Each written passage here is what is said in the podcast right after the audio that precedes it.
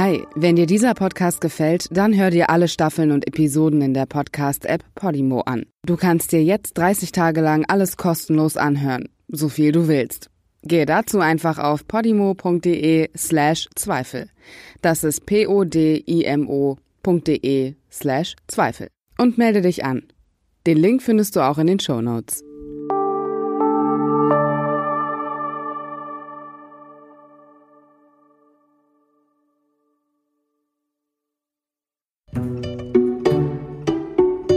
Zweifel für den Angeklagten.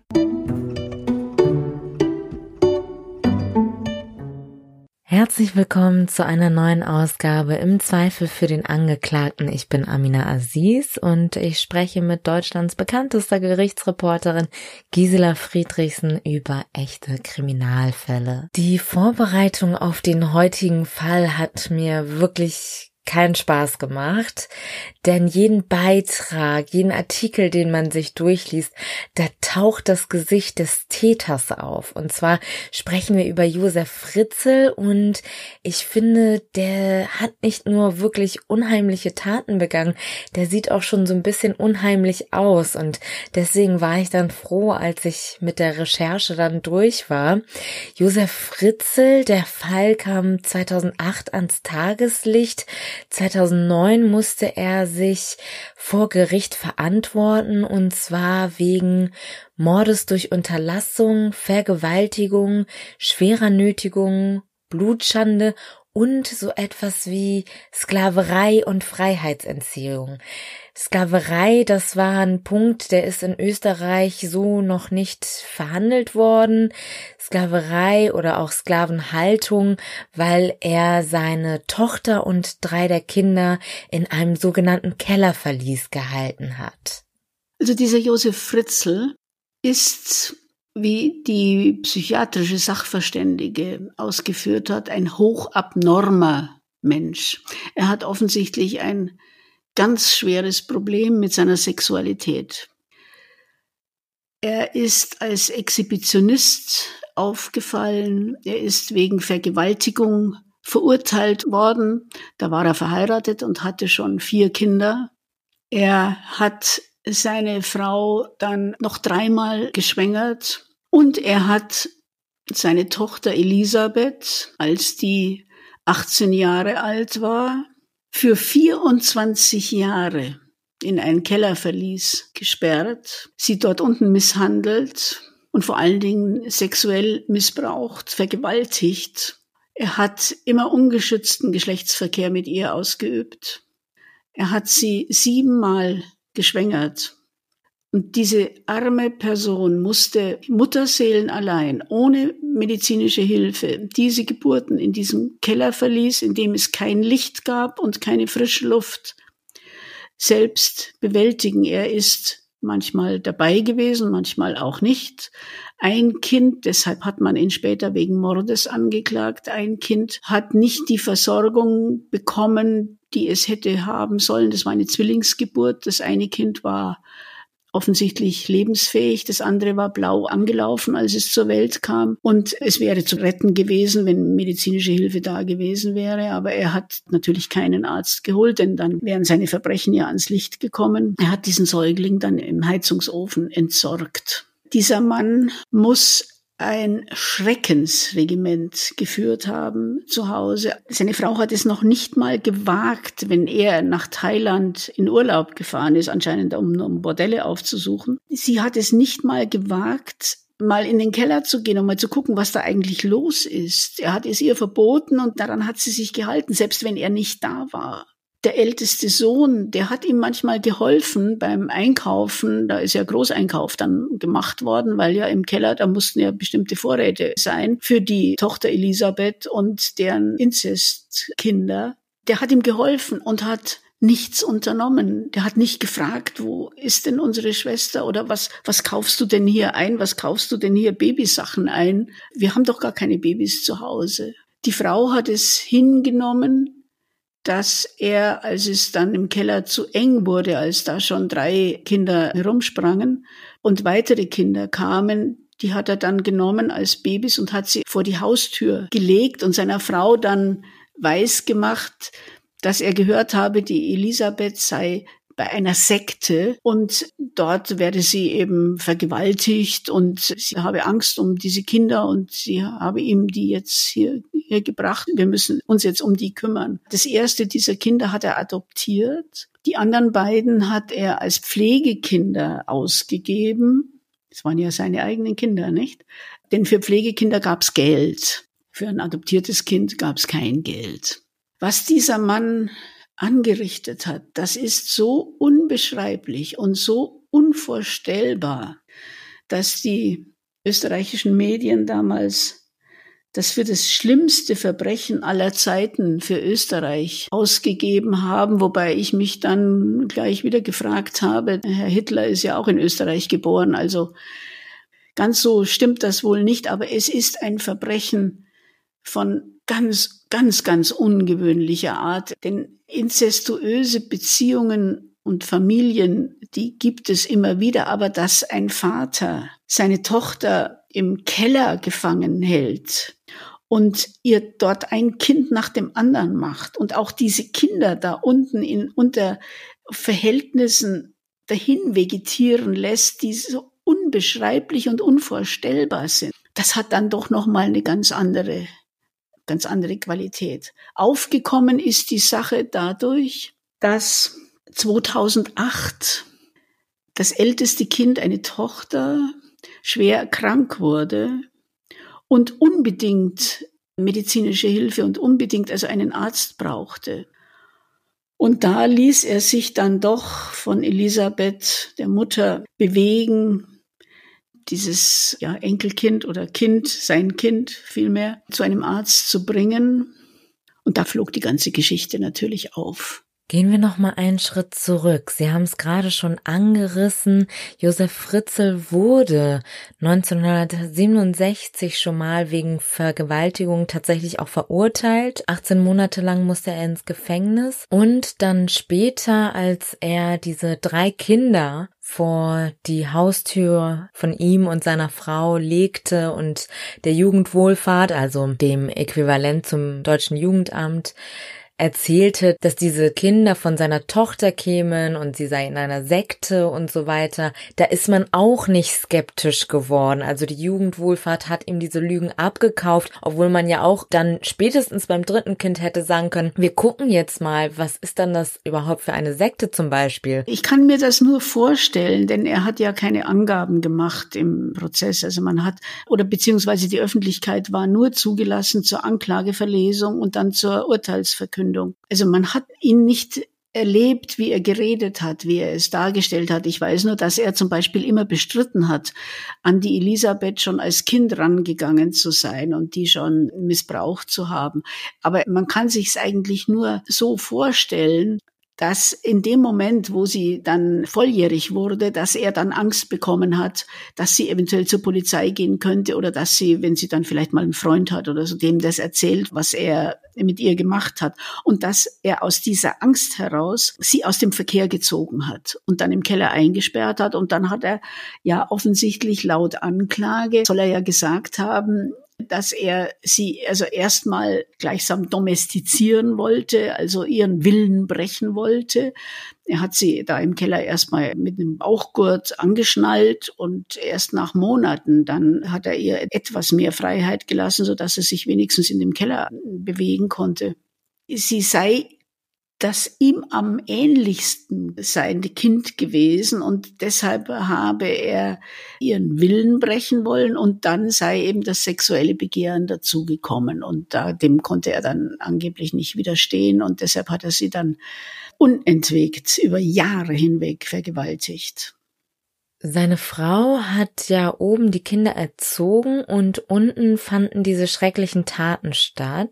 Ja. Wenn ich mir versuche, das in dem Haus vorzustellen, dann komme ich immer wieder zu dem Schluss, dass trotz dieser Metalltür die Frau doch irgendwas mitbekommen haben muss. Also ich meine, dieser Mann ist nach seinen Taten ja auch immer nach oben gegangen. Er muss doch gerochen haben und all das. Und auch, was Sie vorhin meinten, man geht Babyklamotten kaufen, obwohl kein Baby da ist. Also mir ist das nicht begreiflich, dass da über so viele Jahre hinweg niemand etwas geahnt haben will. Also vielleicht nicht genau was und bestimmt auch nicht das Ausmaß, aber irgendwas. Es ist schwer zu sagen. Man hat sie vor Gericht nicht gesehen. Sie trat nicht als Zeugin auf. Man hat darauf verzichtet, sie zu vernehmen. Die ganze Geschichte ist nach unseren deutschen Maßstäben nicht so furchtbar rechtsstaatlich abgelaufen. Man hat auch die Elisabeth nur per Video vernommen und das dann im Prozess vorgespielt ohne Öffentlichkeit, weil man ihr das nicht antun wollte, da auszusagen. Auch die Mutter, die trat überhaupt nicht in Erscheinung. Sie hat es behauptet, sie habe nichts gewusst. Sie hat es auch nicht wissen wollen. Also man weiß laut Statistik, schauen 90 Prozent der Mütter weg, wenn ihre Ehemänner oder ihre Lebensgefährten sich an den Töchtern vergreifen. Man will den schönen Schein nicht gefährden, man will die eigene Versorgung nicht gefährden, man hat Angst, dass die Nachbarn irgendwas erfahren, dass man einen schlechten Eindruck macht oder dass man dann ja Konsequenzen ziehen müsste, dass man dann eigentlich den Mann verlassen müsste und sehen müsste, dass man mit den Kindern alleine durchs Leben kommt. Und ich meine, diese Frau hat sieben Kinder geboren. Das muss man halt auch sehen. Sie hat sieben Kinder geboren und dann hat er ihr noch drei vor die Tür gelegt. Ja, natürlich rauft man sich die Haare und sagt, ja, was erzählt diese Frau eigentlich für eine Geschichte und was hat die sich eigentlich von diesem Kerl bieten lassen? Warum hat die nicht längst und schnellstens die Reißleine gezogen? Warum hat sie nicht damals, als er 67 wegen Vergewaltigung verurteilt wurde. Warum ist sie da nicht mit? Da hatte sie erst vier Kinder. Warum ist sie da mit denen nicht gegangen und hat gesagt, mit diesem Typ will ich nichts mehr zu tun haben? Nein, sie hat sich noch weitere drei Kinder machen lassen von ihm. Sie muss eine völlig unselbstständige, willenlose Person gewesen sein, die dieser Gewalttätigkeit dieses Mannes wirklich wehrlos ausgeliefert gewesen ist. Also ich, ich kann es nicht anders sagen. Ich habe sie nie zu Gesicht bekommen. Ich weiß nicht, was das für eine Frau war, aber eine selbstbewusste und, und eigenständige Frau kann es nicht gewesen sein. Es muss eine Familie insgesamt gewesen sein, in der über vieles nicht gesprochen wurde, in der jeder irgendwie eine Ahnung hatte. Aber das alles ist nicht, ist nicht rausgedrungen. Da hat man nicht drüber geredet. Man hatte nur Angst vor diesem Mann und hat geschwiegen und hat versucht, irgendwie durchzukommen und halbwegs unbeschadet. Also auf jeden Fall keine gute Ehe. Es muss die Hölle gewesen sein, die absolute Hölle der Frau Vorwürfe zu machen, das liegt natürlich nahe und zu sagen, ja, sag mal, in welchem Jahrhundert leben wir denn eigentlich? Aber ja, es ist halt, wie es ist, wie es gewesen ist. Und sie hat sich dann erst 2012 von ihm scheiden lassen, mit der Folge, dass sie also noch nicht mal eine Rente bekommt. Aber sie hat wohl genug Kinder, die sich irgendwie dann wahrscheinlich um die alte Mutter dann doch kümmern. Ich weiß es nicht. Ihre Schwester laut einigen Medien. Diese ganze Geschichte ist einerseits unglaublich ausgewalzt worden in den Medien, denn Herr Fritzl hat eine sogenannte Lebensbeichte angeblich bei seinem Anwalt abgelegt und der hatte dann nichts Besseres zu tun, als sie sofort an das Nachrichtenmagazin News zu verkaufen. Was daran stimmt, was davon richtig ist, äh, weiß der Teufel wenn ein Anwalt so eine Lebensbeichte verkauft, dann hat er sie schon auch entsprechend bearbeitet, sagen wir mal so, oder umformuliert oder so gefällig gemacht, damit die Medien sie auch gebrauchen können. Ob das jetzt alles die Wahrheit war, weiß ich nicht. Und man hat das ganze Umfeld natürlich nicht gesehen. Auch die anderen Kinder sind nicht als Zeugen geladen worden. Nur der älteste Bruder der Elisabeth, der eben bei der Beschaffung von Lebensmitteln und, und sonstigen Gegenständen für dieses Kellerverlies dem Vater behilflich war, der ist auch äh, per Video vernommen worden. Und diese Videoaufnahme ist dann unter Ausschluss der Öffentlichkeit vorgeführt worden in dem Prozess. Der gesamte Prozess dauerte insgesamt ja auch nur vier Tage. Ist da überhaupt eine vollständige Aufklärung Aufklärung möglich? Nein, das war alles ausgedealt schon oder ausgehandelt hinter den Kulissen. Ich meine, Österreich neigt ja ohnehin dazu, dass solche Anlässe irgendwie mit einer gewissen Dramatik auch zu versehen. Damals gab es auch noch Geschworene mit der Folge, dass am ersten Tag die Anklage verlesen wurde von der Staatsanwaltschaft und dann die Verteidigung da eine Gegendarstellung sozusagen oder also ein eigenes Statement abgegeben hat. Die einen haben also diesen Mann verteufelt und die Verteidigung hat dann eben den anderen Part gespielt und möglichst publikumswirksam und um die Geschworenen zu beeindrucken, also eine, eine andere Geschichte dargestellt. Es war ekelhaft geradezu, ja, weil es war alles falsch. Es war, es stimmte nichts. Es war nur eine riesengroße Show. Und man ist inzwischen ja auch in Österreich von diesen geschworenen Gerichten abgerückt, weil sowas geht nicht ohne Show. Das sieht man in Amerika nicht. Da wird so vieles gemacht, was mit der Sache nichts zu tun hat, nur damit die Geschworenen eben zu Tränen gerührt oder zum Lachen gebracht werden, was mit der Sache dann selbst gar nichts mehr zu tun hat. Aber die Sache selbst war wirklich unvorstellbar und unbegreiflich, wie ein Mensch so etwas tun kann und wie so etwas passieren kann und wie man anscheinend einem Menschen, wenn er nur, nur richtig auftritt, entweder bösartig, gewalttätig oder vielleicht auch charmant, keine Ahnung, wie er das bei den Behörden gemacht hat, dass ihm die das abgenommen haben. Warum hat man denn nicht nach dieser Sekte geforscht, zum Beispiel bei der die Elisabeth angeblich permanent vergewaltigt wurde und ein Kind nach dem anderen auf die Welt gebracht hat? Die Sekte hat keiner je gefunden, ja? Da hat man auch kein so großes Interesse offenbar dran gehabt, da länger nachzuforschen. Oder hatte man schon ein ungutes Gefühl im Hinterkopf, oh Gott, da wollen wir lieber nicht näher nachfragen, weiß der Teufel, was da rauskommt, was da bei denen los ist.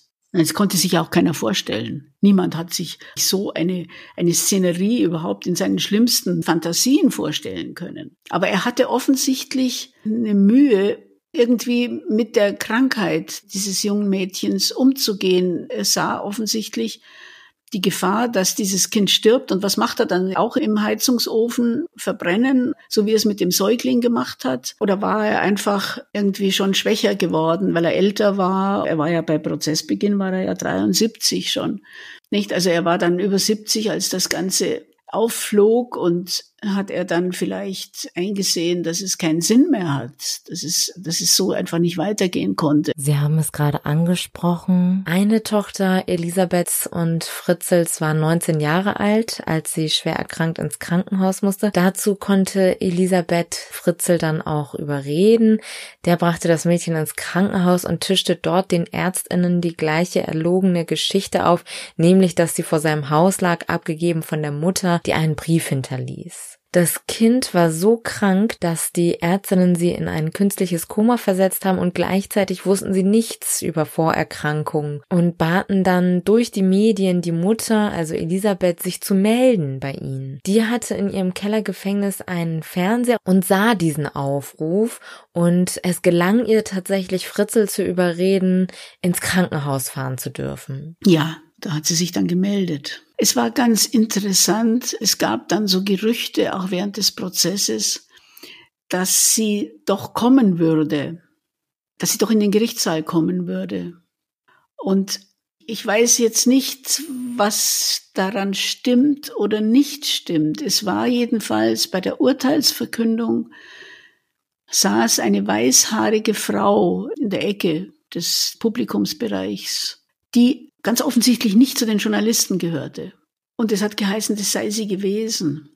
Oder es hat dann auch geheißen, sie sei während seiner Aussage, also die ja nicht öffentlich war, sei sie doch gekommen und habe sich das mit anhören wollen, wie er sich da rechtfertigt. Aber wie gesagt, es waren Gerüchte. Ich kann es nicht sagen, ob sie wirklich da gewesen ist. Sie hat aber offensichtlich immerhin diese Kraft gehabt das dann sozusagen die Wiederherstellung der Gerechtigkeit mitzuverfolgen.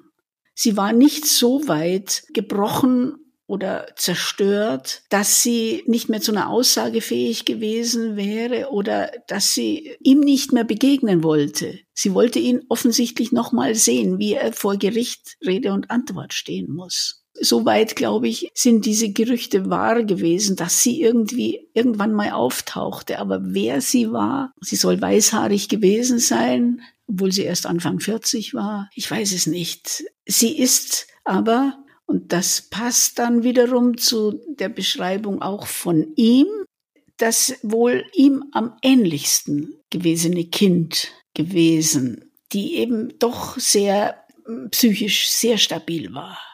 Dass sie das überhaupt ausgehalten hat, dass sie das überstanden hat und dass sie nachher sich dem noch gestellt hat.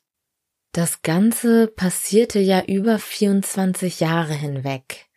Man rechnet eine Generation auf etwa 25 bis 30 Jahre. Nur um nochmal zu verdeutlichen, wie lange er sein Unwesen treiben konnte. Jedenfalls hatte sie da unten schon ältere Kinder. Ja. Also die Tochter, die ins Krankenhaus kam, war 19, ihr Bruder 18 und dann gab es da noch den Fünfjährigen. 19, 18 und 5 Jahre auf engstem Raum im Keller, abgeschnitten von der Außenwelt. Ist bekannt, was aus ihnen und aus ihrer Mutter geworden ist? Na, sie ist dann, so hat es zumindest offiziell geheißen, mit allen ihren Kindern, also auch denen, die in der Familie oben im Haus bei der Großmutter oder ja aufgewachsen sind, mit all ihren Kindern in ein Dorf gebracht worden, unter einem anderen Namen, anonym, aber ich meine, jeder hat sich natürlich vorgestellt, wenn in, in einem Dorf plötzlich da eine Frau mit sieben Kindern auftaucht. Und die Kinder waren natürlich auch in einem entsprechenden Zustand. Die sind da aufgewachsen, wie gesagt, ohne Tageslicht, ohne frische Luft. Die müssen ausgesehen haben, käseweiß und mit schlechten Zähnen und kaum Haaren und wie auch immer, ich weiß es nicht. Also das hat man kolportiert. Bilder hat man ja zum Glück nie gesehen von denen, die auch nicht so eine Bildung bekommen haben, sondern die vielleicht lesen und schreiben gelernt haben bei ihrer Mutter. Aber das war es dann auch. Das fällt natürlich auf. Es müssen dann doch vernünftige Menschen diese Umsiedlung begleitet haben, so dass sie da einigermaßen in Frieden wieder zu sich kommen konnte, wenn das denn überhaupt noch möglich ist. Und Josef Fritzl hat vor Gericht fast alle Vorwürfe gegen ihn zugegeben. Ja, er hat nur nicht die Tötung dieses einen Säuglings zugegeben. Da hat er behauptet, er sei nicht dabei gewesen. Er habe das gar nicht mitgekriegt und er habe das Kind also nicht im Ofen entsorgt. Aber seine Tochter sagte, er sei bei der Geburt dabei gewesen. Er habe das genau mitgekriegt gekriegt und habe nur gesagt, wieso ist's? Und habe das Kind dann genommen und in den Ofen geschmissen. Und da hatte doch dann die Aussage der Tochter mehr Gewicht als sein, sein Versuch, sich herauszureden, denn das war der Mordversuch oder das war der Vorwurf des Mordes der ihm natürlich garantiert das lebenslang eingetragen hat. Aber ich meine auch die anderen Vorwürfe, also die, dass er diese Menschen wie Sklaven gehalten hat, dass er die Tochter vergewaltigt hat, unzählige Male, dass er den Kindern die Freiheit genommen hat, die da unten leben mussten, schwere Nötigung, weil er die ja alle bedroht hat, mit dem Tod bedroht hat. Also wenn sie den Fluchtversuch machen sollten, wenn sie versuchen sollten, aus diese schwere Eisentür, die elektrisch gesichert war, zu öffnen, dass dass sie da, dass das also ihren Tod bedeuten würde und dann auch die Blutschande. Nicht, also das hätte ohnehin schon mal für eine ganz, ganz hohe Strafe gereicht, aber der Mord war natürlich sozusagen das Tüpfelchen auf dem i. Dieser Mensch wird nach aller menschlichen Voraussicht die Freiheit nie wieder erlangen. Und es blieben ganz viele Fragen ungeklärt in dem Prozess. Hatte man da kein Interesse dran? Sie haben vorhin gesagt, dass das von Anfang an schon so ein bisschen ausgeklüngelt war, viel Show dabei. Es war klar, dass er eine hohe Haftstrafe kriegen sollte.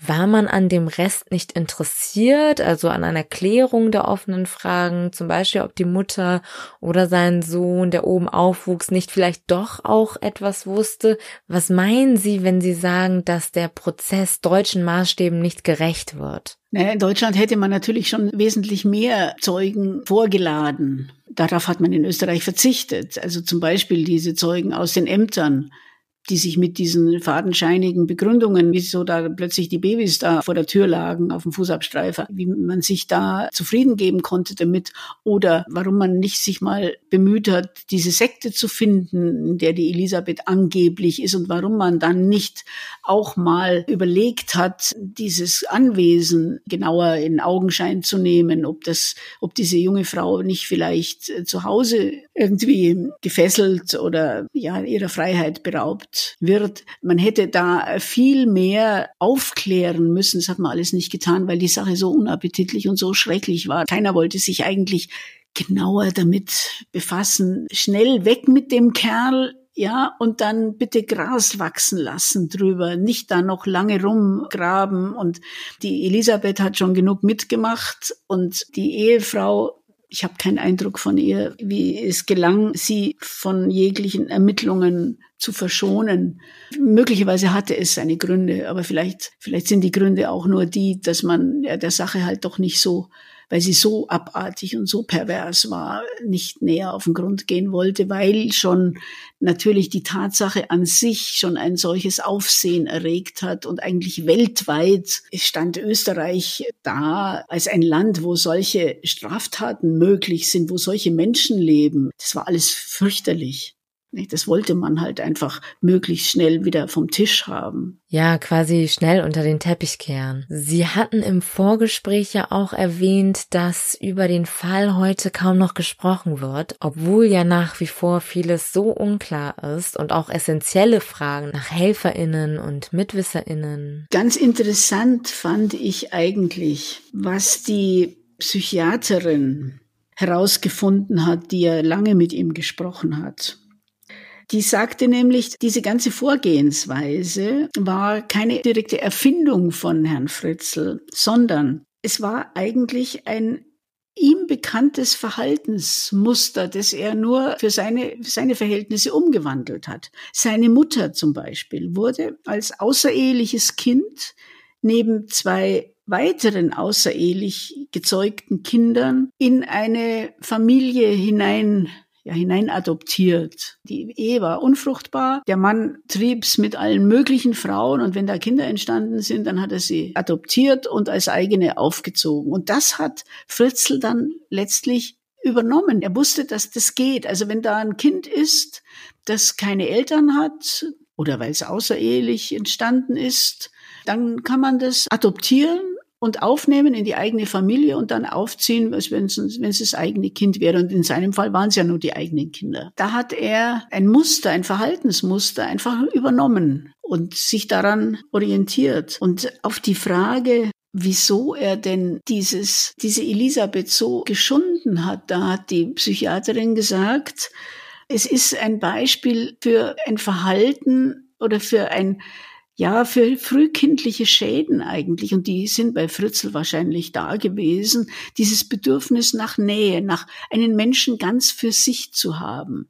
Da fehlt etwas in der Entwicklung, das dann im späteren Leben irgendwie gewaltsam realisiert werden soll. Und so wird aus dem erst ohnmächtigen Opfer, das also nicht geliebt wird, das rumgestoßen wird, aus dem ohnmächtigen kindlichen Opfer das entwickelt sich dann später zu dem übermächtigen Täter und macht das Gleiche praktisch. Es besorgt sich einen Menschen, über den es dann Macht hat. Und das hat er offensichtlich mit seiner Tochter gemacht. Das ist eine ganz interessante Deutung gewesen, weil man solche, solche Fälle habe ich auch erlebt. Ich habe erlebt einen Mann, der in Dresden vor Gericht stand, der sich ein 13-jähriges Mädchen von der Straße gekidnappt hat und dann wochenlang bei sich zu Hause vergewaltigt hat, aber weniger aus sexuellen Gründen als, als aus dem Bedürfnis, einmal einen Menschen ganz für sich zu haben. Oder auch bei dem Kannibalen von Rothenburg, nicht, der als Kind schon davon geträumt hat, einen Freund ganz für sich zu haben, den er in sich aufnehmen kann, mit anderen Worten aufessen kann.